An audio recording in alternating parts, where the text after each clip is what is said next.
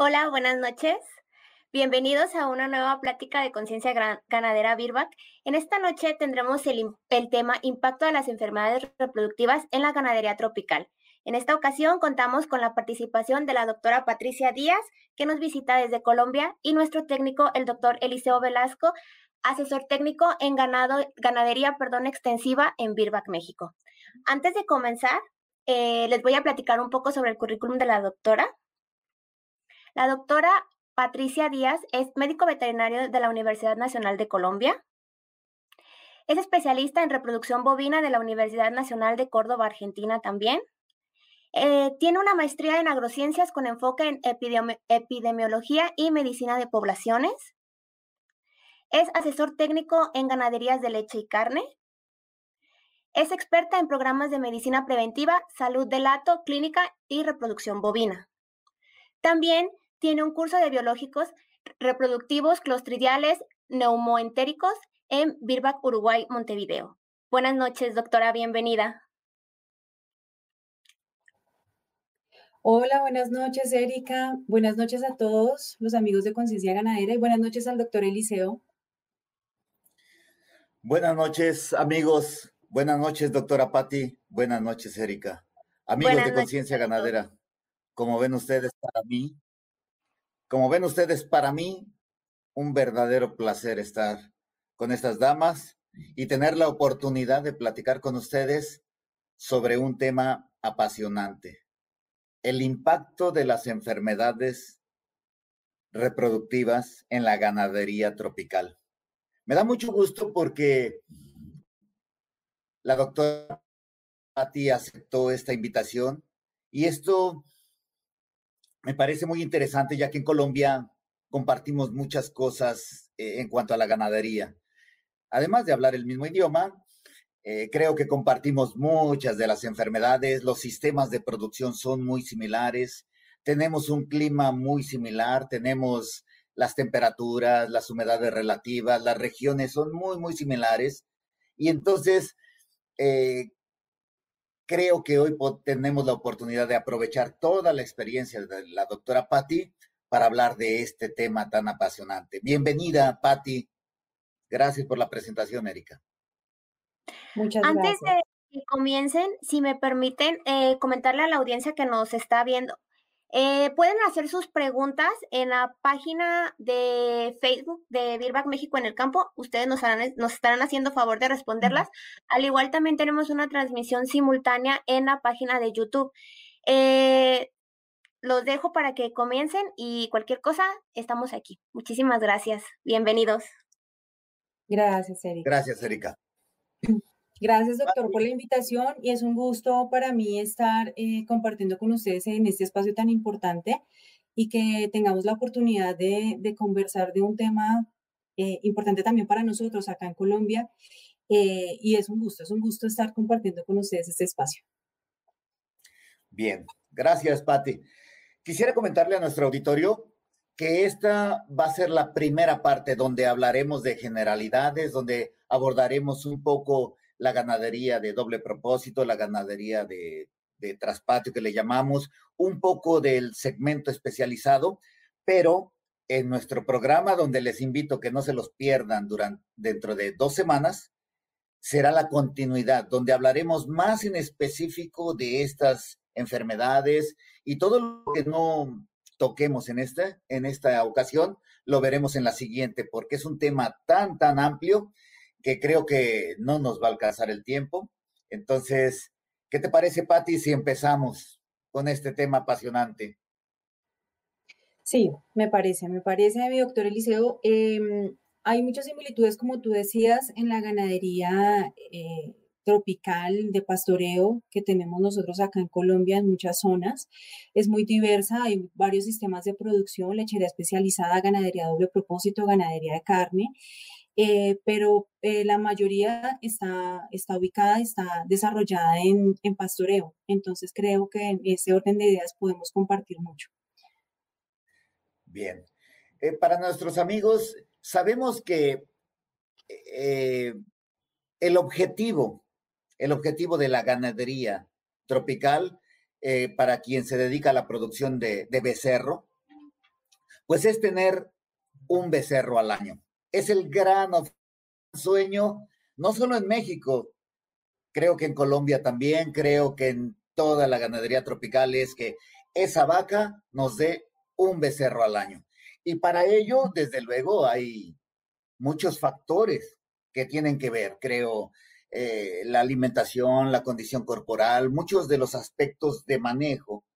Pero creo, Patti, que eh, nosotros aquí tenemos números que, que dejan mucho que desear en el trópico. Eh, tener parámetros de 50, 60% de fertilidad, creo que nos invitan a voltear a ver la nutrición, la condición corporal, el manejo. Pero más que nada quisiera enfocarme eh, con tu experiencia epidemiológica en las enfermedades, en, los problemas de fertilidad y de aborto. Eh, más que irnos del lado de, eh, como que sorteando ya el tema de nutrición y condición corporal, es ya logramos pasar todos estos baches, todos esos problemas de anestro y ahora ya logramos preñar la vaca. Ahora, ¿qué podemos esperar? ¿Cómo mejoramos eh, este resultado y lograr tener ese becerro, Pati? Bueno, sí, es muy importante lo que tú dices porque cuando hablamos de, de la reproducción estamos hablando como de un árbol de muchísimas ramas y una de esas ramas que hay que cubrir precisamente es, es, estar tranquilos en el tema nutricional, en que, estamos, en que tenemos un balance de energía, de minerales, que no tenemos desórdenes metabólicos eh, y que por otro lado los temas de manejo están cubiertos. Esta parte de enfermedades infecciosas de la reproducción Em, digamos que hay también que revisar que hay unas que vienen dentro de, vacunas que nos ayudan a controlar un poco ese tema y hay otras que no. Entonces, digamos que en ese, en ese orden de ideas nosotros tenemos una serie de enfermedades eh, que podemos ir desarrollando aquí en esta charla que nos van a ocasionar pérdidas estacionales como uno de los síntomas más importantes. Hay, hay digamos que unas, eh, unos temas que debemos revisar en la ganadería cuando, llegamos, cuando llegamos, y es que nosotros muchas veces responsabilizamos la vaca, ¿cierto? Entonces es entrar a mirar, bueno, estamos manejando monta natural o estamos manejando inseminación artificial. Em, tenemos que recoger un historial y tener unos, unos conceptos claros. Y cuando entramos eh, a revisar los, los, digamos que los signos que se están presentando en la ganadería, podemos empezar por definir, bueno, es una muerte embrionaria, muchas veces en ganadería le llamamos reabsorción, ¿cierto? Le llamamos reabsorción, pero como tal el, término técnico adecuado es muerte embrionaria, que es hasta los 45 días. Cuando hay una pérdida hasta el día 45 se define como muerte embrionaria. Cuando avanzamos a hablar de los 45 días hasta los 260 días de gestación, estamos hablando de un aborto. Y cuando hablamos de un nacimiento de un ternero em, vivo entre el día 260 términos, estamos hablando de un parto prematuro. Si es nacimiento de un ternero muerto, a eso le llamamos mortinato. Digamos que estos conceptos son como para que empecemos a, desarrollar, bueno, estamos teniendo en la finca muerte embrionaria o vacas repetidoras, o estamos teniendo abortos o mortinatos o momificaciones. Entonces, digamos que ahí podemos partir con signos y esos serían algunos de los de los de los de tipo reproductivo que podemos tener. ¿Sí? Entonces, con base en esto ya empezamos a decir, bueno, hay enfermedades infecciosas que nos pueden ocasionar más muerte embrionaria o más abortos en, este primer, segundo, tercer tercio de gestación. ¿Sí? Muy, interesante, muy, muy interesante, Pati. Entonces, ¿qué quiere decir? Entonces, yo llego a mi finca, como le dicen en Colombia, a mi rancho, y entonces yo quiero tener más becerros pero resulta que al cabo del año, cuando yo hago mi balance, eh, resulta que no tengo los números adecuados, no, tengo el número de becerros que necesito. Entonces, el primer paso a lo que tú me estás diciendo es empezar a, a tener registros, tener información de lo que está pasando en la finca, tener datos para yo así poder decir, este, esta vaca está gestante, esta vaca la palpamos y está gestante, y resulta con que Posteriormente no nació el becerro. Como decimos en México, no hinchó la ubre y entonces o repitió calor, entonces no, no va a haber otro becerro. Entonces, lo importante entonces es tener registros. ¿Qué, qué importancia tiene entonces si yo quiero tener constantemente mi vaca que me esté dando becerros? Estaríamos hablando, si yo la busco a cada año, pues entonces sería cada 365 días mi intervalo entre partos. Pero resulta que aquí en México normalmente nuestro número se va a 400, 450, 500 o 600 días. cuando, cuando hablamos de esto con, con los productores en el campo, decimos que cada 500 días hay un ingreso para la bolsa. Cada 500 o 600 días va a poder existir plata para, para el rancho. Entonces, si de repente yo ya estoy esperando ese, esa bolsa de dinero, ese becerro como un ingreso, y de repente resulta que no lo tengo, es realmente frustrante. Entonces, ¿qué tanta importancia tiene el registrar esta información, doctora? Háblanos, por favor, de, eh, te pongo en contexto, porque aquí tenemos explotaciones donde el promedio, pues serán entre 30 y 50 vacas, que muy bien tenemos explotaciones con 100, 200, 500 o, o 1000 vacas o más.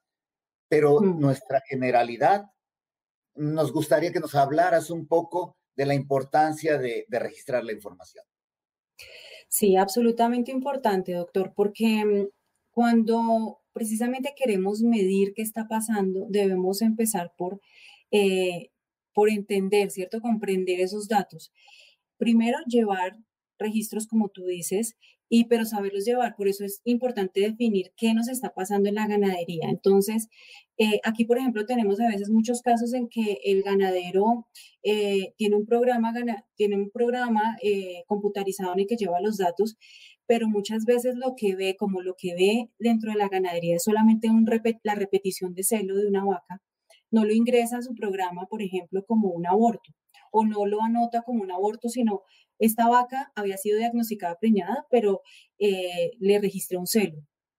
Cuando entramos a, cuando nos queremos devolver a ver el historial, cuántos abortos estoy teniendo al año, cuántas pérdidas de gestación estoy teniendo al año, pues no es fácil contabilizar y no es fácil eh, llevar esa cuenta y decir estoy teniendo un 5% o un 10% de pérdidas gestacionales en la finca. Entonces, el primer punto sí es eh, entender entender cómo registrarlo y por eso la importancia de lo que hablábamos ahorita. Es, una, es un celo regular lo que me está presentando la vaca. Los celos regulares de una vaca se deberían presentar entre 18 a 24 días. Si se sale de este tiempo, por ejemplo, unos 30, 35 días, estamos hablando de que ahí hay la posibilidad de una muerte embrionaria y si no se está diagnosticando temprano, no se está haciendo un trabajo, digamos que con ecógrafo, se chequea, qué sé yo, después de los 45, 60, 90 días, pues es muy probable que no estemos diagnosticando que hay muertes embrionarias o pérdidas muy tempranas. Eh, pero adicionalmente, aparte del concepto de tener claro qué es como tal, eh, em, de tener esa definición, es importante lo que tú dices, los registros. Después de esto, entrar a medir qué tan importante para nosotros, qué tanto impacto están, pueden estar teniendo. O sea, eh, sería importante para nosotros decir, bueno, digamos que los, los indicadores o la meta puede ser un 5% de aborto según la literatura. Em, entonces resulta que nosotros estamos pasados de ese 5% y no sabemos, y, la percepción que tenemos es que tenemos muchos abortos, pero no sabemos cuántos. Eh, cuando te, entra un profesional a decir en qué trimestre de gestación se está dando, tampoco lo sabemos. Entonces, sí es importante porque hay unas enfermedades, cuando nosotros sabemos en qué tercio de la gestación están pasando, podemos inclinarnos más por una enfermedad infecciosa que por otra. Y adicionalmente, eh, saber si, por ejemplo, es en vacas o en novillas, si está pasando más en animales después de, en el primer parto, o si está pasando más en animales de, cinco tercer, de tres partos, eh, esto nos lleva también a tener otras medidas de control. Entonces, lo que tú ahorita hablabas del tema de la natalidad, sí es importante precisamente porque este, estas enfermedades infecciosas van a ocasionarnos una serie de, digamos, de, de consecuencias muy importantes en muchos aspectos, que no sé si quieres que las vayamos mencionando de una vez para ir. Entonces... Adelante, doctora, por favor. Creo que nos, nos tienes así, como que esperamos esa información. Eh, adelante, por favor, eh, eh, estamos ávidos por porque nos platiques. Ya nos emocionaste. Vale, vale. Entonces, mira, de las enfermedades infecciosas que tenemos que tener en cuenta dentro de la ganadería están, dentro de las bacterianas tenemos la brucela como una de esas enfermedades importantísimas, es de control oficial usualmente. Entonces, eh, digamos que ahorita no, pues de pronto no nos no vamos a explicarla mucho, pero sí es una enfermedad infecciosa, evidentemente eh, importantísima que ocasiona abortos y que tiene una importancia zoonótica, ¿cierto? O sea, que, es una zoonosis. Sí, si me permites, en, si me permites, en México también es, tiene esos mismos rasgos, también es, es zoonosis, también, perdón, también eh, la tenemos en control y existen campañas para que tengas el contexto. Por favor, adelante.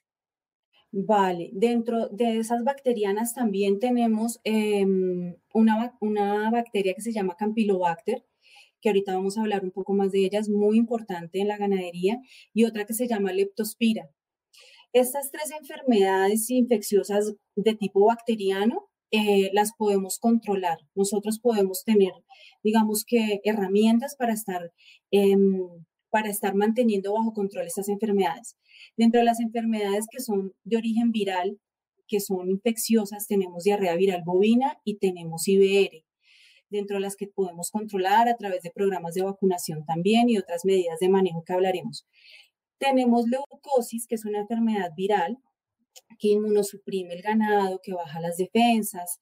Eh, esta leucosis, digamos que es una enfermedad que debemos tener en cuenta, que en general puede disminuir em, la respuesta inmunológica que se tenga eh, a, vacunas y en general en la finca, ¿sí? Entonces hace predisponentes los animales a otras enfermedades.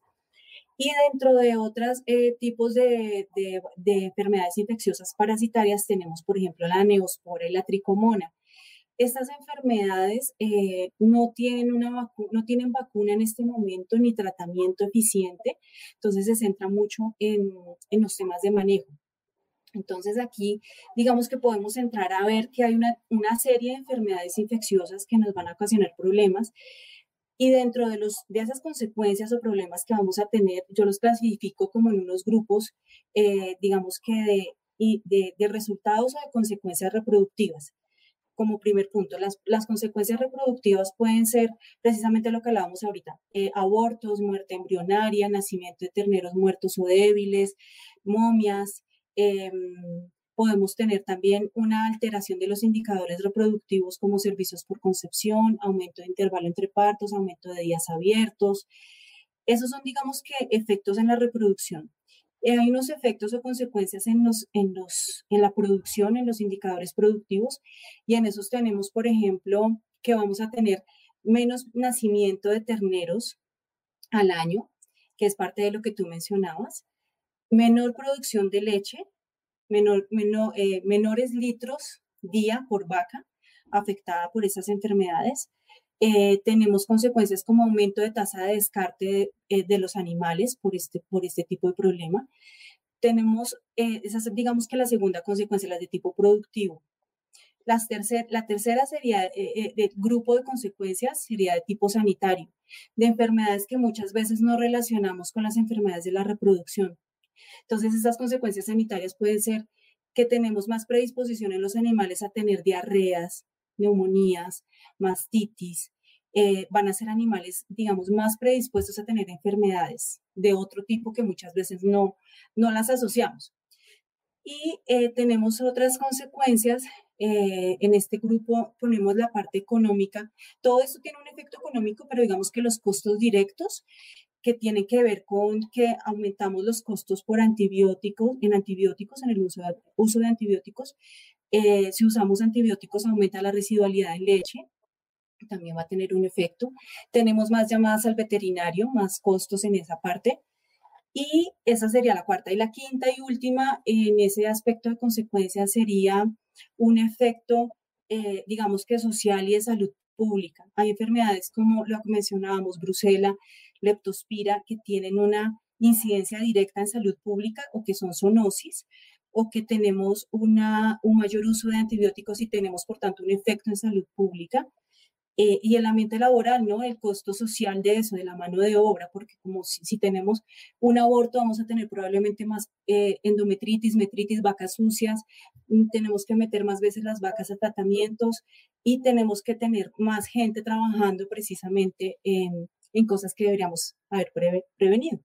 Entonces, digamos que esto hace parte de, las, de los efectos y de las consecuencias que tienen esas enfermedades de la reproducción en las fincas, en la empresa ganadera como tal. Qué interesante. Fíjate que ahora que mencionas este aspecto, eh, tal vez ah, podríamos poner que aquí nosotros en, México tenemos las restricciones, por ejemplo, en un caso en un rancho que tenga brucelosis, la restricción en, en, la movilización de sus productos y sus productos, porque este rancho va a ser cuarentenado eh, por concepto de salud pública y no va a poder movilizar sus productos. Entonces, esto viene a agravar la, la de por sí deprimida situación de, de, la ganadería y tener un rancho cuarentenado, pues, pues peor, ¿verdad? Entonces, fíjate qué, interesante aspecto y, y muy muy llevado de la mano. Entonces, ¿qué consecuencias estoy teniendo para así poder echarle un vistazo a mis registros y a lo que está sucediendo con cada uno de estos aspectos que, que bien nos guiaste? Y eso es muy interesante, ¿sabes? Porque en la experiencia que tengo trabajando con, con bovinos y en la reproducción, en el pastoreo, muchas veces no vemos a esta infección, no, como no vemos a los virus, a las bacterias y al, y al, al bicho malvado, pues creemos que no existe. Y como no mido las reabsorciones, esta repetición de celos, pues entonces no creo que existan. Entonces, esa situación es algo muy común en, en, en, la ganadería, no sé si también se ve en Colombia, pero aquí muchas veces en las ganaderías, en los ranchos, la gente no voltea a ver la existencia de estos microbios y entonces, pues es de difícil solución. Entonces, si tú pudieras darnos esos tips, cómo voltear a ver y preguntarle a mis vacas si ellas están sufriendo por leptospira, por IBR, por DBB, y obviamente después entonces nos vas a explicar, por favor, qué vamos a hacer si es que he hecho un vistazo y están ahí adentro de mi rancho. Vale, claro que sí. Pues doctor, mira, hay unos puntos que podemos entrar a revisar por cada enfermedad. Uno, digamos que entraría a mirar que cada enfermedad tiene como unos síntomas específicos y tiene una epidemiología distinta y que eso varía dependiendo de cada finca eh, y de cada zona. Eh, digamos que lo que hablábamos ahorita de la zona del país, si es una zona húmeda, si estoy usando un toro, entonces, bueno, dentro de los puntos que podemos tener en cuenta de las enfermedades que hemos eh, nombrado, tenemos, por ejemplo, IBR. La famosa IBR se, eh, se llama realmente rinotraqueitis infecciosa bovina y es una enfermedad ocasionada por un herpes virus. Yo siempre menciono el herpes virus em, con, eh, relacionándolo con el fueguito que le da a las personas en los labios, que es como una vejiguita, ¿sí? Ese, esa enfermedad es también un herpes virus. Ese herpes virus le da a las vacas eh, y les da, digamos que con otro tipo de presentación. Esta enfermedad entra y se mantiene latente. ¿Qué quiere decir eso? Que, se, que una vez ingresa se guarda en los ganglios y permanece dormidita esta enfermedad y se manifiesta en condiciones de estrés. Entonces, ese estrés, como cuando, cuando las personas tienen esas vejiguitas en la boca, que es el herpes virus, que se manifiesta en condiciones de estrés que en los humanos es otra, eh, otro tema, bueno, eh, emocional o cualquier tipo de estrés. En las vacas puede ser un parto, puede ser eficiencia nutricional, puede ser eh, precisamente transporte, un punto muy estresante que las lleve a manifestar otra vez ese herpes virus que estaba guardado. Entonces, ¿Qué pasa con este herpes virus? Que ese herpes virus tiene la capacidad de producir síntomas respiratorios, síntomas reproductivos y que muchas veces en campo vemos, y los invito a ver cuando estén en la ganadería, en, en inseminación, en, eh, en, manejo de animales, en pesaje, em, por ejemplo, eh, eh, abrir la bolvita de esas novillas o vacas y revisar si tienen unas vejiguitas, son como unas bolsitas. Eso le llamamos IBR, circulación de herpes virus en la ganadería. Y digamos que para diagnosticarlo, pues no necesitamos como tal muchas veces una muestra de sangre o una muestra de laboratorio, sino que revisamos esto y encontramos que sí está. Esa, ese herpes virus está circulando, o sea, ese IBR, esa enfermedad que le llamamos IBR, está circulando en la ganadería. Tiene síntomas respiratorios en las vacas, como eh, digamos que presencia de moco, de conjuntivitis, eh, y a su vez, esa parte reproductiva va asociada, que es con presencia de abortos, de vacas repetidoras, de muerte embrionaria. Eh, vamos a tener también eh, la, probabilidad de tener teneritos con encefalitis, con problemas nerviosos. Entonces, eso en cuanto a, digamos, que el y cómo lo vemos en campo. La segunda enfermedad sería diarrea viral bovina. Y diarrea viral bovina tiene, tiene eh, que también es un virus tiene, tiene digamos que la, la, gran importancia no es que produzca tanto diarrea como tal, como se llama, sino que tiene una presentación de, eh, de inmunosupresión. Lo que hace generalmente es inmunosuprimir y hacer que los animalitos sean más predisponentes, sobre todo los animales jóvenes, sean más predisponentes a diarreas y neumonías, neumonías, y que los animales adultos sean más predisponentes a mastitis. Entonces, este es uno de los síntomas, pero muchas veces no pensamos que es una enfermedad reproductiva detrás. Y tenemos también, eh, obviamente, que la diarrea viral bovina ocasiona también abortos y pérdidas estacionales, nacimiento de terneritos muertos o débiles, nacimiento de terneritos con opacidad de la córnea, eh, o sea, como con cataratas. Eh, que tienen problemas para levantarse, que no, no, se, no, se, no se levantan a mamar solitos, que hay que ayudarles. Todo esto puede eh, hacernos pensar en campo que tenemos una diarrea viral bovina eh, ahí circulando.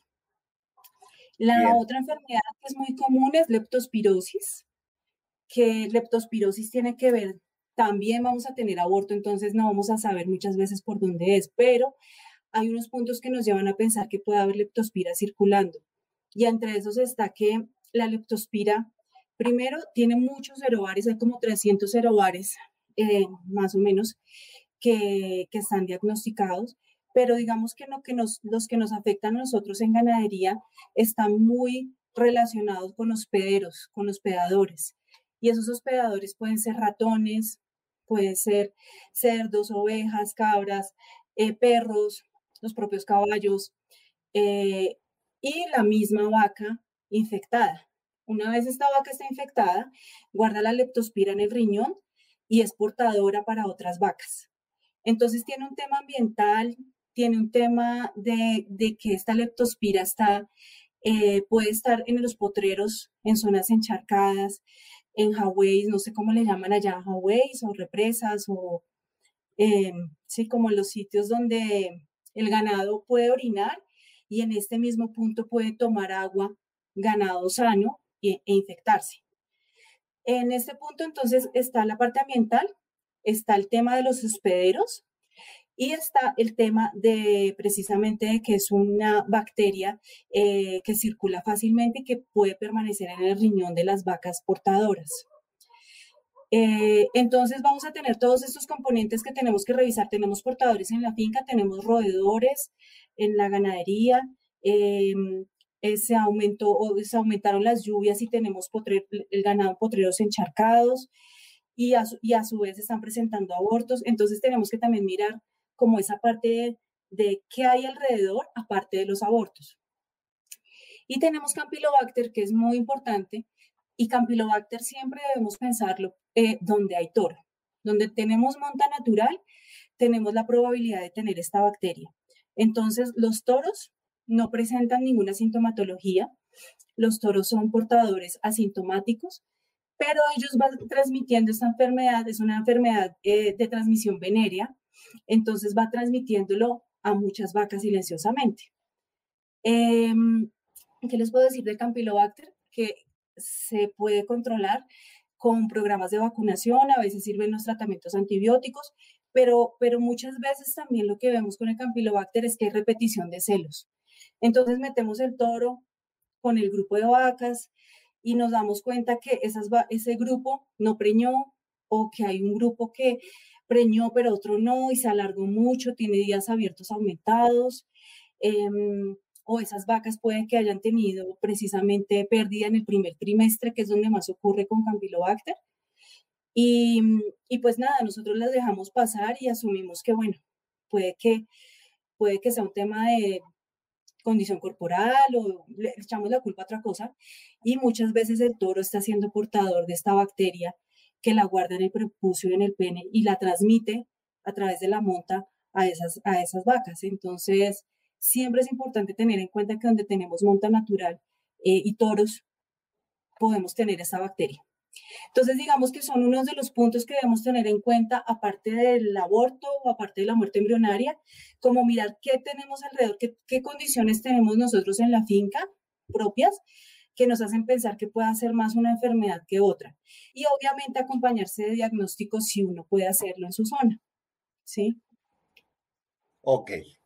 Entonces, doctora, si hiciésemos un resumen, eh, si estoy usando monta natural, eh, debo de pensar, siempre voltear a ver qué tanto eh, se me puede transmitir una enfermedad venérea por el toro y lo que voy a ver en resumen serían reabsorciones o, o muerte embrionaria que me estaría presentando celos eh, constantes antes del primer tercio de gestación, ¿es correcto?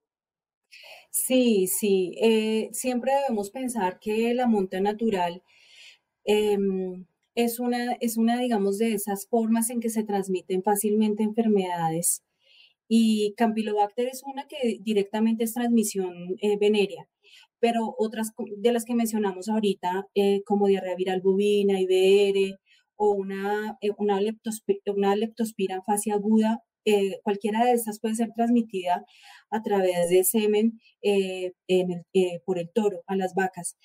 La que más le daría peso en este momento que siempre debemos tener en cuenta es, la, es el Campylobacter, que es la bacteria más, digamos que más común de transmisión venérea en, este, en, este, esa forma de, reproducción. Ok, entonces eh, esto haciendo un resumen así eh, muy burdo y grande, entonces si, si tengo presencia de, de roedores como ratas, eh, tengo muchos perros, podría tener la presencia de leptospirosis, tengo agua empantanada, eh, tengo represas, tengo Hawaii, entonces es, debo de pensar si esto se acompaña de algunos signos que ya nos mencionaste, debería de pensar que puede haber leptospirosis por los signos que estoy viendo en cuanto a abortos, eh, en cuanto a reabsorciones o en cuanto a muerte embrionaria. Debería de pensar entonces en, en leptospirosis, ¿correcto? Sí, sí, digamos, doctor, que sí, todo esto, digamos que es epidemiología, que es mirar qué está alrededor y todo esto nos sirve eh, para unirlo a los síntomas clínicos y si tenemos la probabilidad de tener, la posibilidad de tener eh, diagnóstico que nos ayude a, a, corroborar lo que estamos viendo en campo, buenísimo, maravilloso, porque podemos tomar unas muestras de sangre o de leche en algunas enfermedades, enviarlas al laboratorio y decir, bueno, eh, mirar qué, qué, es lo que más está circulando. A veces en estos exámenes de laboratorio uno puede pedir un perfil reproductivo completo. Entonces yo envío una muestra, eh, digamos, de unas muestras de vacas abortadas y unas muestras de vacas sanas, por ejemplo, al laboratorio. Y pido, quiero que me corran diarrea viral bovina, IBR, leptospira.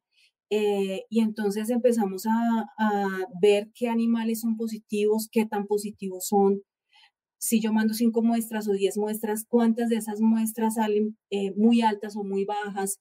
Entonces empiezo yo a, empieza uno a analizar, bueno, sí, lo que está circulando en esta finca, efectivamente, más los síntomas, más la epidemiología, que son las condiciones que hablábamos ahorita, o de ambiente, o de toro, o de zonas encharcadas. Todo esto nos va a llevar a confirmar eh, el diagnóstico que tenemos inicial. ¿sí? Como, con, con los síntomas. Entonces el laboratorio también nos sirve para eso.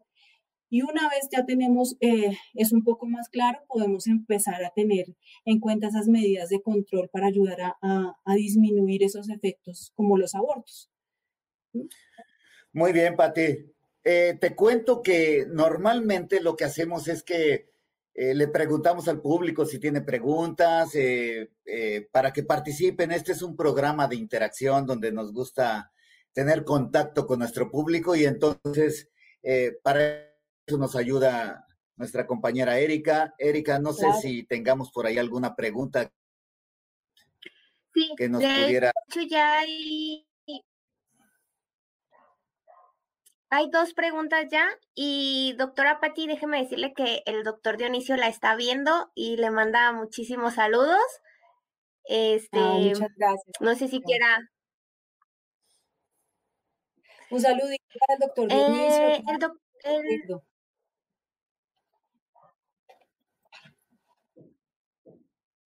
Adelante. Les voy a leer la primera pregunta. Sí, señora. Eh, el señor Bor, Jules Bor, pregunta, hola, buenas noches, saludos de San Luis Potosí. Una pregunta, ¿cómo controlar la ureaplasma y el tratamiento de elección cuál sería? Sí, el ureaplasma es una bacteria que puede tener un efecto en los bovinos como tal.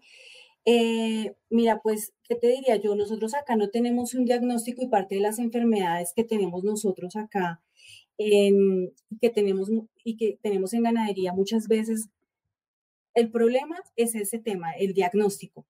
¿Cómo llegar a saber cuál es la enfermedad que en realidad me está ocasionando eh, eh, el aborto o, el problema reproductivo.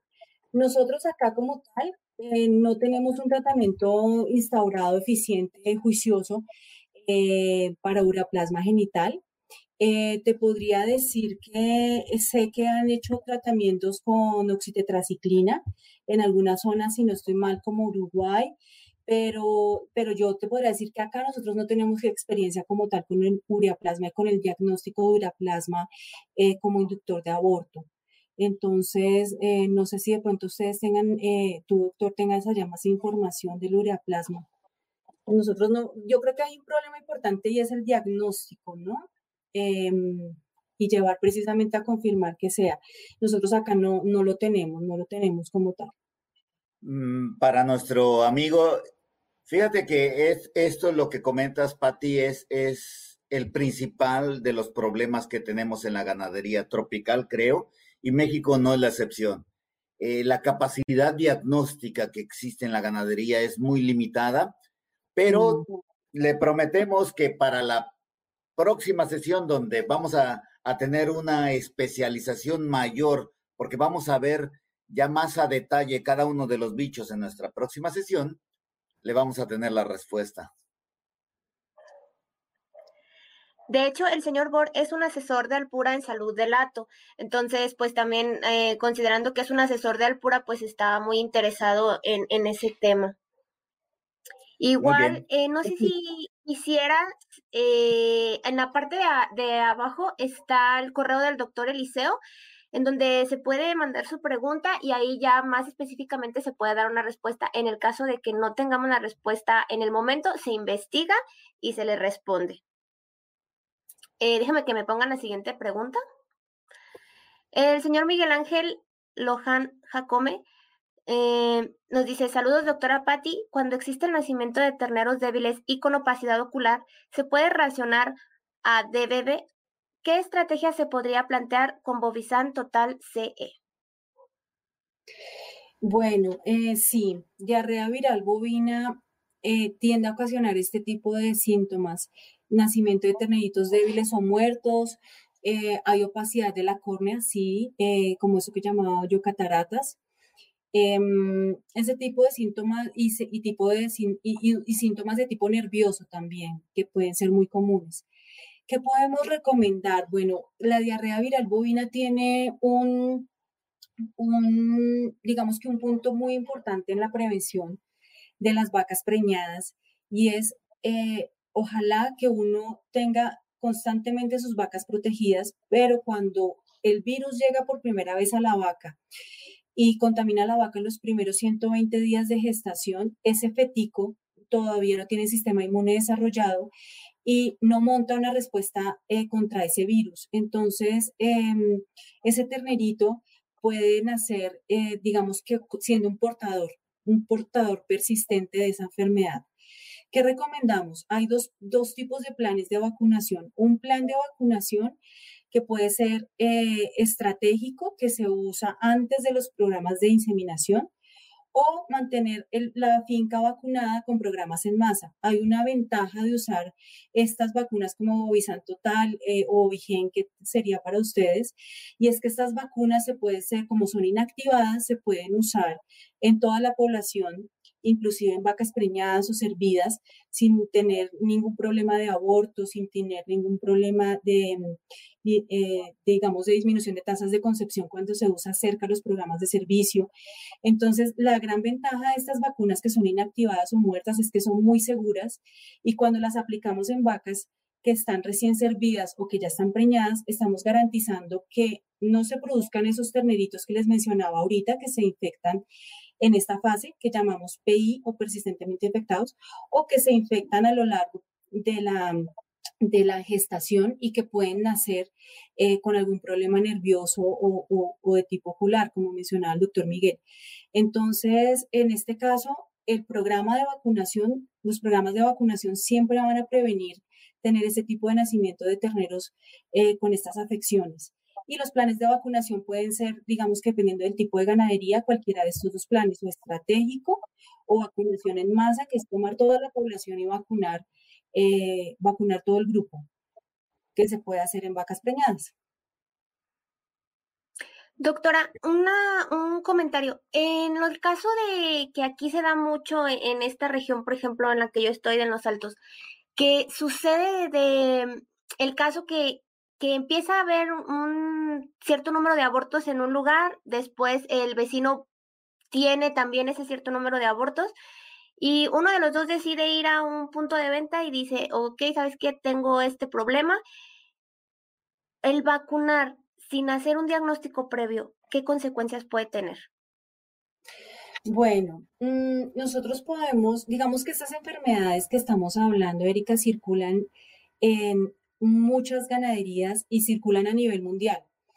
Digamos que con menores tasas o, menor prevalencia en, unas, en, unas, en unos países y en unas zonas que en otras, eh, pero generalmente circulan en la ganadería. Nosotros podemos muchas veces eh, tomar, digamos que la iniciativa de vacunar sin diagnóstico cuando estamos teniendo problemas reproductivos, cuando no tenemos un ato cerrado, que es lo que suele pasar en muchas ganaderías, que tenemos atos abiertos, ¿no? Y en ganadería se da mucho que nosotros hablamos de tener a todos cerrados cuando no compramos ganado, cuando todo, eh, todo lo criamos acá, nace y, y, el producto lo vendemos. Los terneros, por ejemplo, los vendemos.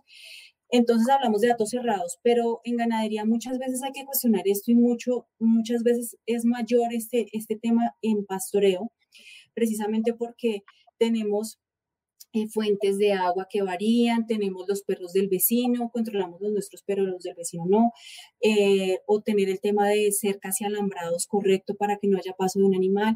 Todo esto lleva a que haya, eh, digamos que unos factores de riesgo que más, más la circulación propia de las enfermedades, más estos factores de riesgo, hace que muchas veces nosotros tengamos que vacunar sin diagnóstico. Lo ideal sería lo que tú dices, eh, que uno pudiera soportar con los exámenes de laboratorio y decir, bueno, yo de dónde partí, partí de saber que tengo en mi finca leptospira en forma importante, que tengo diarrea viral bovina en la finca, o ibere, o campylobacter, y decir, bueno, eh, eh, digamos que vale la pena porque el problema mayor que tengo en la finca es este. Pero muchas veces por eh, porque no es fácil el diagnóstico, por las distancias a los laboratorios, por el manejo de las muestras, o en fin, muchas veces no es, no es tan posible llegar con diagnóstico a todas las fincas. Eh, se toma esa decisión de vacunar sin diagnóstico. Lo ideal sería lo que decimos, partir, partir desde, desde el conocimiento de qué tenemos para ver cómo lo vamos mejorando en el tiempo, ¿no? Ese sería el ideal. Ok. Eh, hay otras preguntas. Eh, la señora Angélica nos pregunta, doctora Patti, ¿nos podría mencionar cómo puede diferenciar IBR con las pústulas de ureplasma? Gracias. Ismael Escamilla. Vale. Mira, eh, como decía ahorita, el ureaplasma como tal para nosotros aquí no es una enfermedad, digamos que común o que estemos diagnosticando en forma juiciosa. Lo que te puedo decir es que lo que tenemos eh, que revisar es de, de IBR, es bueno. Si nosotros no podemos el ideal, como hablamos, una muestra de laboratorio, mandar esta muestra para IBR en sangre y ojalá de animales sanos y control, de, tener, digamos, que un grupo comparativo. Eh, al menos ese, digamos que el diagnóstico se puede avanzar en sangre y, se, o se puede avanzar en, eh, directamente en un feto abortado, por ejemplo.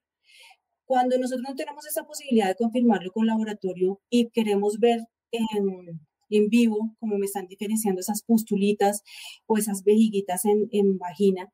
Las vejiguitas de herpes virus eh, muchas veces se ven como tal, digamos que inicialmente cuando no es grave, cuando es un, eh, es un IBR, como la mayoría que circula en forma, digamos, un poco menos agresiva, son pustulitas, vejiguitas variadas, pequeñitas, muy pequeñitas, que tienen agua y que se secan.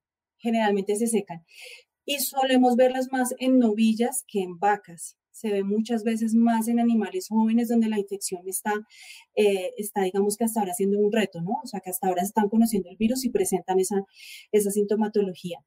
Muchas veces con IBR lo que tenemos que hacer también es entrar a revisar si tenemos a la par de esto síntomas respiratorios que se ven en animales jóvenes, muchas veces más, y que se presentan como conjuntivitis, como moquito transparente translúcido en terneros, en animales jóvenes. Entonces, en ese orden de ideas podríamos empezar a, asumirlo más como una eh, circulación más de tipo eh, IBR que, que, de ureaplasma como tal y de otras enfermedades. Entonces, este sería, digamos que uno de los puntos que podemos ver más fácil en, campo. A ver, permítame que me pongan la siguiente pregunta porque ya tenemos más. Eh, Manuel Andrés Morenos López, que nos está viendo desde la transmisión de YouTube, eh, pregunta si usted tiene alguna recomendación de vitaminas efectivas para el ganado de ordeña y para los becerros. Yo supongo que la pregunta va relacionada al momento de, hacer la vacunación, que hay muchos manejos ya en ese, en ese momento.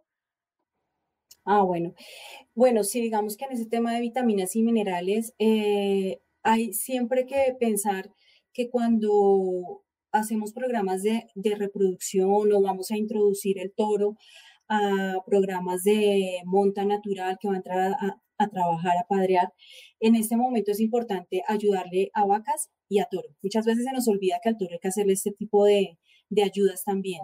Entonces, muchas veces en los protocolos lo que hacemos es unir un programa de vacunación para prevención de todas estas enfermedades y hacer y, dar un grupo más que nosotros digamos que en la base tenemos eh, más los minerales en cuenta que las vitaminas. Claro que hay que tenerlas en cuenta, pero la base más importante, digamos que tenemos que cubrir siempre son minerales. Yo la apostaría a tener una base muy completa en fósforo, en selenio, cobre, magnesio, que son minerales que finalmente van a ayudar mucho eh, tanto para ayudar a tener mejores resultados en la reproducción, como para ayudar a disminuir o más bien fortalecer ese sistema inmune, porque siempre tenemos estrés oxidativo, tenemos estrés en los animales, tenemos, digamos que, eh, digamos, unas, una, un desbalance que no, que no vemos, que no es visible para nosotros, pero que va a afectar la reproducción.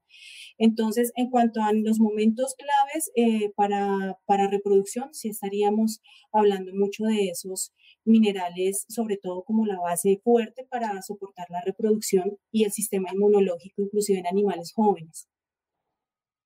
Muy bien. Muy bien. Eh, el señor Alberto Ramírez Reyes pregunta, buenas noches, cuando tenemos un becerro persistentemente infectado, ¿qué sería lo ideal? ¿Vacuno o elimino al paciente? Bueno, el tema de los animales persistentemente infectados o PIs eh, primero, sí, el diagnóstico. Es bien, es, son poquitos, el porcentaje es pequeño de animales PI en los atos infectados con diarrea viral bovina. Os hablamos de que máximo un 2% más o menos pueda estar infectado eh, con, eh, puede haber presencia de animales PI. Los animales PI siempre van a ser portadores de la enfermedad. Entonces, lo ideal con este animal ya sería descartarlo de la ganadería porque este animal no va a, no va a curarse con las vacunas, que es lo que muchas veces pretendemos con las vacunas, no curar. Y las vacunas no curan, sino que previenen, eh, disminuyen los síntomas pero no eliminan, eh, ya digamos que esos animales, no curan esos animales enfermos.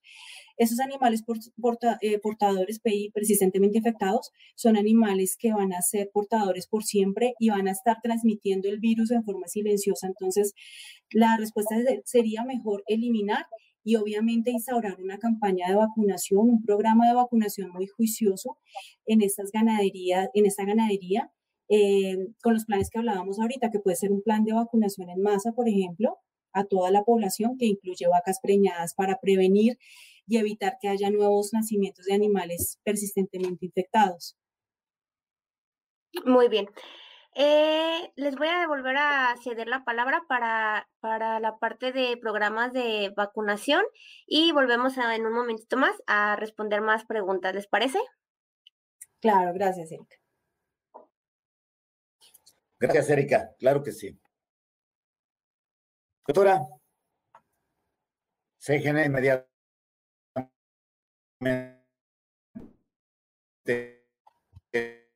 Doctor, te escuché cortado, perdóname. ¿Será la señal?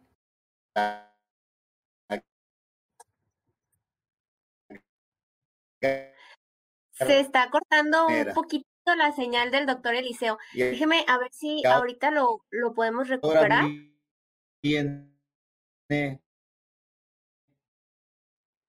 Sí, no le oigo. En este caso, ahorita, antes de que, que, regrese esa parte del doctor Eliseo, usted acaba de decir una cosa muy cierta. Eh, las vacunas no curan, las vacunas prevén.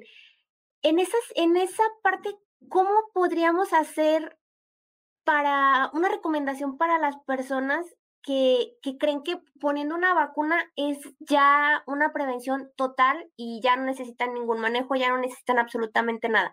¿Cómo los haría usted este, esa recomendación? Pues mira, te puedo decir sí que, mm, que la vacunación, las vacunas son una de las herramientas que tiene a mano el ganadero eh, para disminuir en los abortos. Eh, no lo hemos hablado, pero un aborto, una pérdida gestacional puede estar más o menos en lo que se ha estudiado, dependiendo del trimestre de gestación, de los días en leche o del valor del desteto o del tipo de genética, puede estar oscilando más o menos entre 500 dólares a 1.500 dólares un solo aborto. Con los programas de vacunación, si tú previenes que eh, eh, evitas que haya un solo aborto, estás ahorrándote dinero. O sea, los programas de vacunación son una inversión. ¿Sí? Eh, entonces, ¿vas a disminuir? Claro que sí, se van a disminuir las pérdidas estacionales con toda seguridad, se van a disminuir los casos de muerte embrionaria, se van a disminuir los casos de mortalidad, de mortinatos y de nacimiento de teneros muertos o débiles. Todos esos síntomas que damos se van a disminuir, pero no van a desaparecer al 100% en fincas que tengan ya esos casos de enfermedad, que es lo que muchas veces la gente o los ganaderos quieren eh, con, una, con una vacuna, ¿no? Con una inyección. Entonces, vacunamos, pero nunca más vuelvo a tener casos de nada, ni un aborto, no. Eh, no, no es lo que debemos esperar con las vacunas, lo que podemos esperar precisamente es que bajen los síntomas, que prevengan nuevas infecciones y que por eso muchas veces debemos empezar desde los animales jóvenes eh, a prevenir, a prevenir que lleguen esos nuevos casos de enfermedad. Entonces, claro que puede pasar y es algo que, menos mal lo mencionas porque vamos a prevenir casos, pero no va a desaparecer y no podemos, no podemos garantizar eso con una vacuna. Hay que tener en cuenta otras medidas de bioseguridad, hay que tener en cuenta usar una aguja por animal, hay que tener en cuenta descartar animales repetidores de aborto, eh, hay que tener en cuenta... Eh, todas esas medidas que muchas veces en ganadería las hacemos tan laxas, el tema del toro, los toros viejos, por ejemplo, hay que, renovarlos, hay que darles descanso, hay que tener muchas eh, medidas más adicionales a, solamente una vacuna. Doctor Eliseo, ahora sí ya nos escucha bien. Sí, ofrezco una disculpa. perfecto. No se preocupe. Gracias, gracias Erika y una disculpa a todo nuestro auditorio. Ahora sí, los dejo para que continúen. Gracias, gracias Erika. Patti, los programas de vacunación, ya, ya, ya nos platicaste todos los problemas que, que generan. Ahora la pregunta es, ¿existen vacunas contra todo? ¿Qué vacuna uso? ¿Virus vivo? ¿Virus muerto? ¿Que tenga leptospiras? ¿Que no tenga leptospiras? ¿Vacuno las puras leptospiras? ¿Vacuno puro IBR? Eh, ¿Vacuno contra Campylobacter? ¿Existe vacuna? ¿Cómo abordar este seguro de vida, esta protección que, que debo de establecer en un ato cuando me empiezo a dar cuenta que tengo este tipo de problemas. ¿Nos puedes ayudar? Pues, sí, claro. Mira, pues para empezar, nosotros tenemos que mm, tener en cuenta que tenemos vacunas vivas y que tenemos vacunas inactivadas o muertas. Em, en el mercado están las dos opciones. Las vacunas vivas, eh, digamos que pueden estar un poco más diseñadas para, para dar, digamos que un choque muy grande, muy rápido, en grupos que están muy amontonados de animales, en otras condiciones. Eh, cuando hablamos de ganado en pastoreo o de ganadería tropical, debemos buscar unas condiciones que son importantísimas en una vacuna. Primero que te ofrezca seguridad, lo que yo ahorita hablaba del tema de vacunar animales preñados, de poder vacunar a todo el mundo en masa y garantizar que tengo todo el ganado vacunado protegido al mismo tiempo pero adicionalmente que ojalá esas vacunas se adapten a lo que tenemos nosotros, que es el, trópico, condiciones de humedad, condiciones en las que reina la leptospira, en que tenemos toro y usamos eh, eh, monta natural como el sistema más importante o, o que lo tenemos en la finca para repasar. Y en ese orden de ideas, el campylobacter y la leptospira deben estar en las vacunas. La leptospira con todos sus cerobares, ojalá tenga una amplia variedad de cerobares. Por ejemplo, nosotros tenemos acá Total, que esta vacuna protege tiene ocho cerobares de leptospira, que es muy completa para las condiciones de trópico. Y tenemos también dentro de esta vacuna, por ejemplo, tres, tres tipos de Campylobacter, eh, que es la más completa en Campylobacter para cuando tenemos esas condiciones de toro y de pastoreo que estamos hablando. Entonces, que sea inactivada le da seguridad, que sea una vacuna completa para el tema reproductivo, con la, con la cantidad de cerobares que eh, se pueda de leptospira, pero que además incluya los cerobares de leptospira que son importantes en ganadería. Hay unas que traen cinco cerobares, eh, hay otras que traen un poquito más, nosotros tenemos ocho, que es muy completa, pero aparte de esto, el tema es poderle brindar una protección completa para las condiciones que estamos hablando, que serían las indicadas de, trópico, que es lo que tenemos acá, pastoreo, monta natural, campylobacter, leptospira circulando. Entonces, eh, yo me inclinaría obviamente más por un programa de vacunación que incluya todos estos, eh, toda esta protección completa para las enfermedades que nos circulan, que están circulando en nuestro medio, ¿cierto? En el medio que estamos. Muy bien. Obviamente, entre más... Hay un punto y pequeñito que es un tema de manejo de las vacunas y es que ojalá no tengamos que hacer, eh, no, no, tengamos que reconstituir vacunas, ¿no? Estas vacunas eh, que se tienen que reconstituir, digamos que a veces no son tan eficientes y, se deterioran muy rápido también, eh, tienen, digamos que unas, unas desventajas ese, ese hecho. Mejor usar este tipo de vacunas que son de mayor volumen, 5 centímetros para aplicar subcutánea, que ya viene lista. Son temas como de manejo. Y recordar siempre las buenas prácticas de vacunación, que es algo que siempre nosotros hablamos de tener en cuenta y es usar una aguja por animal, eh, porque la elaboración de una vacuna puede tardar 10 años y estamos tirándola a la basura cuando hacemos una mala aplicación o no cuidamos la cadena de frío de las vacunas, ¿no? Entonces aquí la importancia también de esos temas que son como de manejo.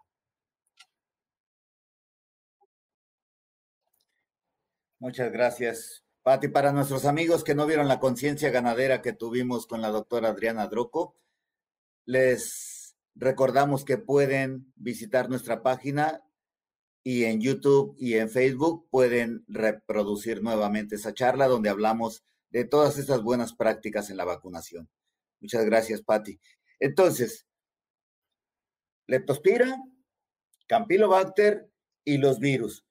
¿Crees que con esto podemos ya tener una protección. ¿cada cuándo determinará entonces que tengo que revacunar?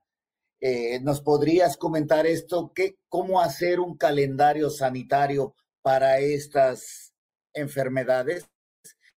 ¿Qué es lo que debo de estar viendo en el campo o en mi explotación para yo decidir si vacuno seis meses, cada año, o hago un refuerzo o no lo hago? ¿De qué dependería esto, Patti? Bueno, mira, pues estas vacunas inactivadas, así como las vivas, tienen la misma duración de inmunidad. Es decir, que mínimo nos garantizan que tienen una inmunidad para la parte de los virus de siete meses, o sea, siete meses y empieza a caer. Y va hasta los 10 a 12 meses eh, la protección de lo que tienen las vacunas de la parte viral, es decir, para IBR y para diarrea viral bovina. Cuando estamos hablando de leptospira, que hay, una fin, eh, que hay fincas que tienen una eh, prevalencia muy importante, que tienen muchos roedores, eh, aguas estancadas, que las vacas orinan donde otras toman o, o viceversa. Em, este tipo de fincas donde hay más factor de riesgo y tengo una casuística alta de abortos, tendría yo que entrar a mirar que puede estar, que tenemos, podemos estar teniendo problemas de leptospira y, y ojalá si lo confirmamos con laboratorio. Si es así, la leptospira en todas las vacunas, en todas las vacunas comerciales, empieza a caer a los cuatro meses y va hasta los seis meses. Es decir, que muchas veces lo que hacemos en los planes de vacunación es decir, bueno, vacuno, eh, vacuno en enero con Bovizan total, pero pues con una vacuna, la vacuna completa. Y eh, hago un refuerzo de leptospira a los seis meses máximo cuando tengo problemas de leptospira y vuelvo y vacuno, eh, eso fue en junio, por ejemplo, julio, y vuelvo y vacuno en enero máximo del otro año, o sea, máximo a los 12 meses de Bovizan, de la vacuna completa, vacuna completa, vacuna completa anual, con un ciclo en la mitad de leptospira. Ese es un plan muy común cuando tenemos problemas de leptospira para estarla cubriendo en ese tiempo, máximo cada seis meses. Pero cuando no eh, tenemos leptospira, digamos, de una forma importante, puedo aplicar la vacuna completa y volverla a aplicar más o menos a los 10 o 12 meses y estoy protegiendo la parte de los virus y campylobacter y me está, digamos, que quedando protegida em, la finca por este tiempo. Entonces, depende de estas condiciones y de qué tantos casos tengo en la finca, volverla eh, a alargar ese, ese, em, ese programa o dejarlo así como lo estamos mencionando cada 10 a 12 meses juicioso, juiciosamente. Hay, hay importante sumar que, que, debemos hacer un refuerzo de las vacunas cuando se aplican por primera vez en la vida.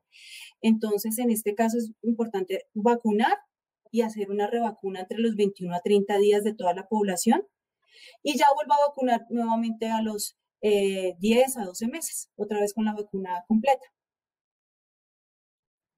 ¿sí? No sé si, si me hice entender ahí con el plan.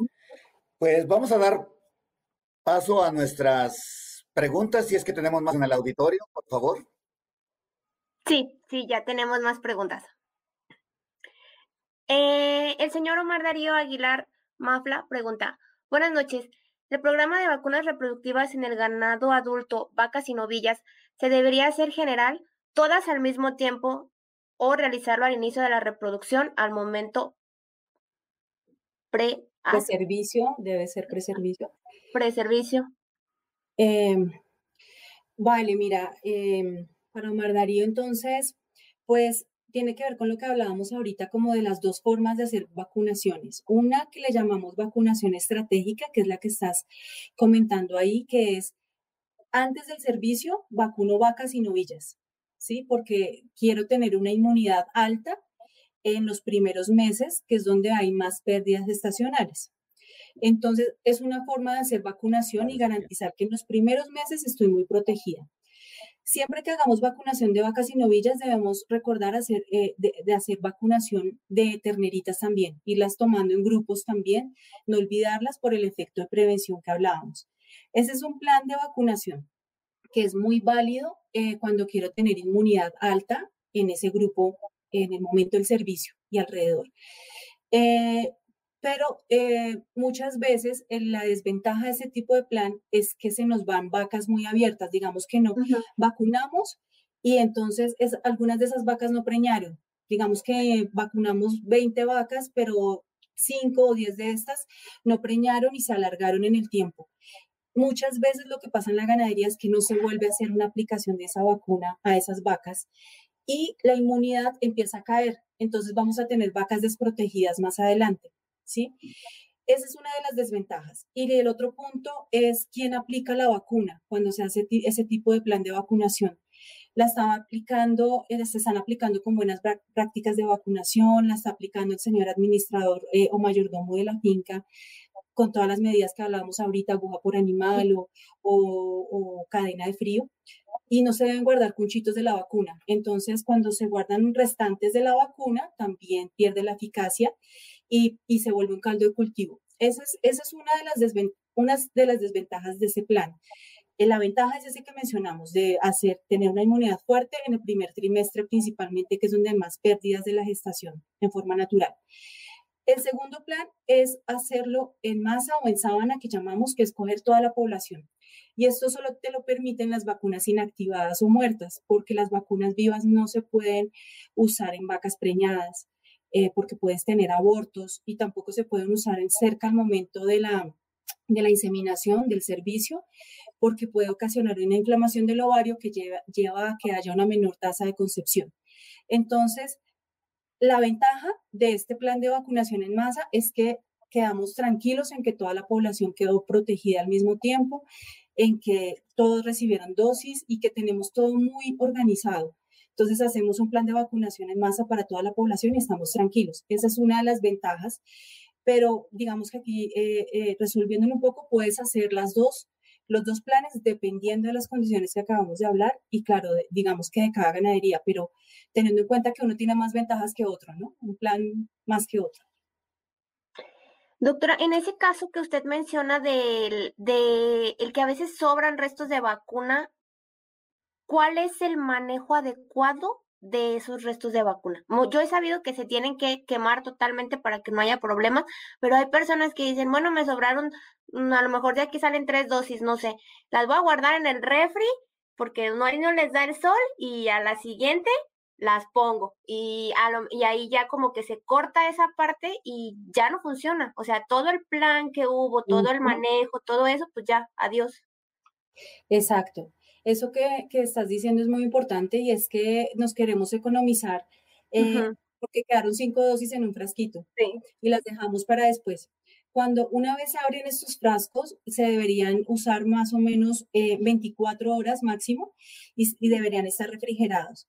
Cuando no lo hacemos así, lo guardamos, no, dejémosla para el refuerzo, para 21 días o 3 meses. O, eh, lo que está pasando es que primero pierde eficacia la vacuna entonces no estamos haciendo nada, estamos botando la plata y el tiempo, pero adicionalmente puede que eh, ese, esa, esa vacuna se contamine, porque claro, ya entró oxígeno y cambia la composición de la vacuna, entonces eh, se contamina fácil y cuando inyectamos un animal puede que estemos eh, generando un absceso, un quiste, que precisamente estemos generando más problemas que la solución. Entonces, la, lo que deberíamos hacer es eliminar esa, esa vacuna y una de las ventajas de esta vacuna inactivada precisamente es que como es virus muerto, no tienes eh, probabilidad de que vayas a contaminar fuentes de agua ni nada de esto. Entonces, son vacunas seguras hasta en, el método de eliminación. Entonces, por ese lado, mejor eliminarlas, los restantes. Déjeme que me pongan la siguiente. El señor José Alfredo Ibarra Muñoz pregunta, buenas noches, doctora. ¿Qué variedad de leptospiras son más comunes en la ganadería tropical? Gracias. Mira, en la ganadería tropical los cerobares más comunes son primero leptospira harjo. Harjo eh, hay dos tipos de, leptospira harjo, harjo bovis y harjo pragidno. El, el, que viene hace muchos años en las eh, vacunas es Harjo Prajidno y a veces en las vacunas ustedes solamente ven que dice Harjo eh, o, se escribe Harjo. Em, en ese orden de ideas, esa leptospira es importante que esté siempre. Pero hay una que se ha diagnosticado a nivel mundial que también es Harjo, pero es de otra, de otra familia, digamos, de otra especie, em, y se llama Harjo bovis. Estas dos tienen que venir en, la, en las vacunas porque las dos, o sea, eh, no, tienen, no, no tienen una respuesta cruzada. Entonces, tienen que venir sí o sí en las vacunas. Más las que son muy comunes y que se han estudiado en varios países, inclusive eh, revisando alguna información y, que, compartimos con el doctor Eliseo, vimos que los aerobares más comunes, inclusive diagnosticados ya en México también en, varias, en varios estados, tenemos eh, la leptospira canícola, la icterohemorrágica y la pomona como las leptospiras más comunes en ganadería. Todas estas tienen impacto pero las de, digamos que las más comunes como tal en el ganado son las dos que les mencionaba Harjo, que deben venir en, las vacunas. Eh, déjeme que me pongan otra. El señor Joel pregunta, doctora Patti, ¿qué recomienda hacer para un lote de ganado que durante dos años no ha habido partos? Son animales en pastoreo o agostadero. Usan toro y algunas vacas se preñan, pero nunca paren. Yo no soy médico veterinario, pero lo que entiendo es que hay abortos o pérdidas en etapas finales. ¿Qué diagnóstico podemos hacer? Bueno, habría, que ver varios puntos. Eh, ¿Cierto? Ahorita el doctor Eliseo también se quiere soportar, pero podría yo aportar que, bueno, primero debemos empezar por revisar lo que hablábamos al comienzo del tema nutricional, del tema de balance de nutrientes, de minerales. Cuando ya tengamos descartada esa parte o un poco más analizada, podemos entrar a mirar el tema de infecciosas. Para estar un poco seguros de que puede estar circulando, sería importante enviar muestras de sangre al laboratorio y que mires las condiciones que estábamos hablando ahorita. Eh, punticos eh, circulando en la, en la vagina, en la vulva de los animales. Em, hay que entrar a revisar eh, si ese toro, primero cuántos años tiene, cuánto tiempo lleva trabajando, si se le ha hecho algún tipo de evaluación al toro. Muchas veces le echamos la culpa a las vacas y resulta que el problema es el toro, como hablábamos al principio. Entonces, yo haría diagnóstico em, serológico si se puede tomar unas muestras sin ver al laboratorio para ver qué está circulando, pero teniendo en cuenta todo ese tema de registros que hablábamos ahorita. Y si tenemos aborto visible, porque muchas veces lo que hacemos es diagnosticar y no volver a, palpar las vacas, entonces no sabemos en qué trimestre de la gestación fue la pérdida. Pero si tenemos la oportunidad de tener un aborto que podamos evaluar, eh, sería interesante poderlo también enviar al laboratorio para confirmar y posterior a que tengamos eh, la certeza de que es por el lado de las infecciosas, pues nos vamos ya a programas de vacunación como el que estábamos mencionando. Hay, a veces cuando hay temas de leptospira nos sirve hacer tratamiento antibiótico eh, para ayudar un poco a, a, limpiar esos, esos riñones de esas vacas que son portadoras, ese sistema geniturinario. Entonces, haría parte de las estrategias que estamos em, mencionando en este momento, ¿sí? De, todo ese conjunto de temas que hay que ver, vaca, toro, eh, nutrición, diagnóstico, eh, los temas de, de ambiente, control de hospederos, de roedores, todo esto. Se nos volvió a ir el doctor Eliseo, pero yo supongo que ya más o menos con lo que usted le respondió puede darse una idea en un principio para ver de dónde parte para poder hacer eh, el análisis ahora sí que necesita. Eh, ¿Le pongo otra pregunta? Eh, otra vez, el doctor Bor pregunta, doctora, ¿qué opinión tiene usted de las autobacterinas de leptospira? Pues no entiendo muy bien el concepto de autobacterinas que me dice el doctor. No sé si tengan algún em, concepto diferente allá. Te explico, doctora. Eh, eh, son de las vacunas que hacen mm, eh, no, no. y de ahí mismo se fabrican las, las bacterinas. Es, se nos cortó, ¿cierto? creo. Permíteme para ver, este, le voy a... Ay. Bueno, permítame para pasar. No sé si se refieren como al tema de eh, yo, yo, supongo que sí es como la, la autovacuna de las leptospiras. Por lo que alcancé más o menos a escuchar con el doctor Eliseo, es como cuando se, se, mm, se separa y se vuelve a, a realizar la, la, vacunación con, el, con la misma enfermedad ya existente en el dato. ¿Qué opinión tiene usted de eso, doctor? ¿Funciona, no funciona? Pues las autovacunas pueden ser útiles en algunos casos. Eh, por ejemplo, aquí se usa muchas veces eh, para papiloma y en algunas fincas tienen buen resultado para papiloma bovino.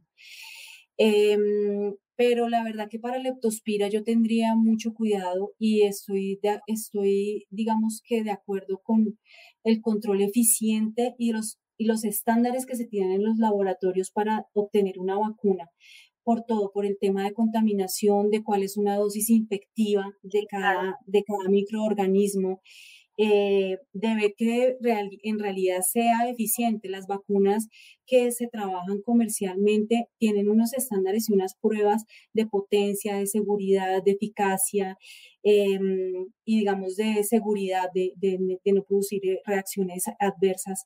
Entonces yo votaría más por usar ese tipo de vacunas que están controladas y de estos microorganismos que han sido controlados para evitar, em, digamos que ocasionar algún tipo de problema, ¿no? O de, o de garantizar que lo que estamos aplicando tenga una respuesta eficiente. Doctor Eliseo, ¿ya nos escucha ahora sí bien? Discúlpenme, claro que sí, le escucho. Y nuevamente una disculpa para todo nuestro auditorio. Tranquilo. Sí, Erika. Ya, eh, esa es la última pregunta que teníamos. No sé si ya para terminar e irle dando cierre a este tema, quisiera, doctora Pati, dar y, y doctor Eliseo también, dar alguna recomendación en general de todo lo que hemos visto eh, esta noche. Eh, bueno, doctor, ¿quieres empezar o? Adelante, ladies first. Pues bueno, digamos que fuimos hablando de todo un poco, como decía el doctor Eliseo al principio, pues este tema da para mucho, nomás centrarse en una enfermedad, en una de las enfermedades es bastante amplio, pero esperamos haber aportado eh, en la medida en que eh, comprendamos que la, vacuna, la vacunación es un seguro para el ganadero, que es una de las herramientas que ustedes tienen a la mano para disminuir las pérdidas estacionales, para disminuir todo este impacto que tienen las enfermedades en la reproducción, eh, mejorar la rentabilidad del sistema productivo, para mejorar eh, en todos los aspectos que hablábamos de, indicadores de sistema económico. Bueno, esta vacunación es una de esas herramientas que tienen a la mano para mejorar, mejorar en índices y en, en rentabilidad y bueno. Entonces, eh, la idea es que estén acompañados, ojalá siempre de un profesional, de un asesor, que, que, les indique cómo es el mejor plan para su finca, para que no, no se frustren, para que tengan buenos resultados. Y pues esperamos haber aportado. Si tienen alguna inquietud, por favor, pues nos la hacen llegar eh, y con todo gusto. Y pues no sé si haya más inquietudes, creo que ya se nos acabó el tiempo, pero muchísimas gracias por el espacio a ustedes. Doctor Eliseo, ¿algo que quiera agregar? Sí, eh, creo que me gustaría mucho darle las gracias a la doctora Patti por su participación. Muy enriquecedor, nos has dado un panorama general eh, donde comprendimos el impacto que tienen estas enfermedades y cómo voltear a ver si las tengo en el rancho. Es importante. El, el otro aspecto de acompañarse de un profesional que pueda asesorar a nuestros, a nuestros amigos ganaderos. Muchas gracias, un saludo para todos. Buenas noches, hasta la próxima.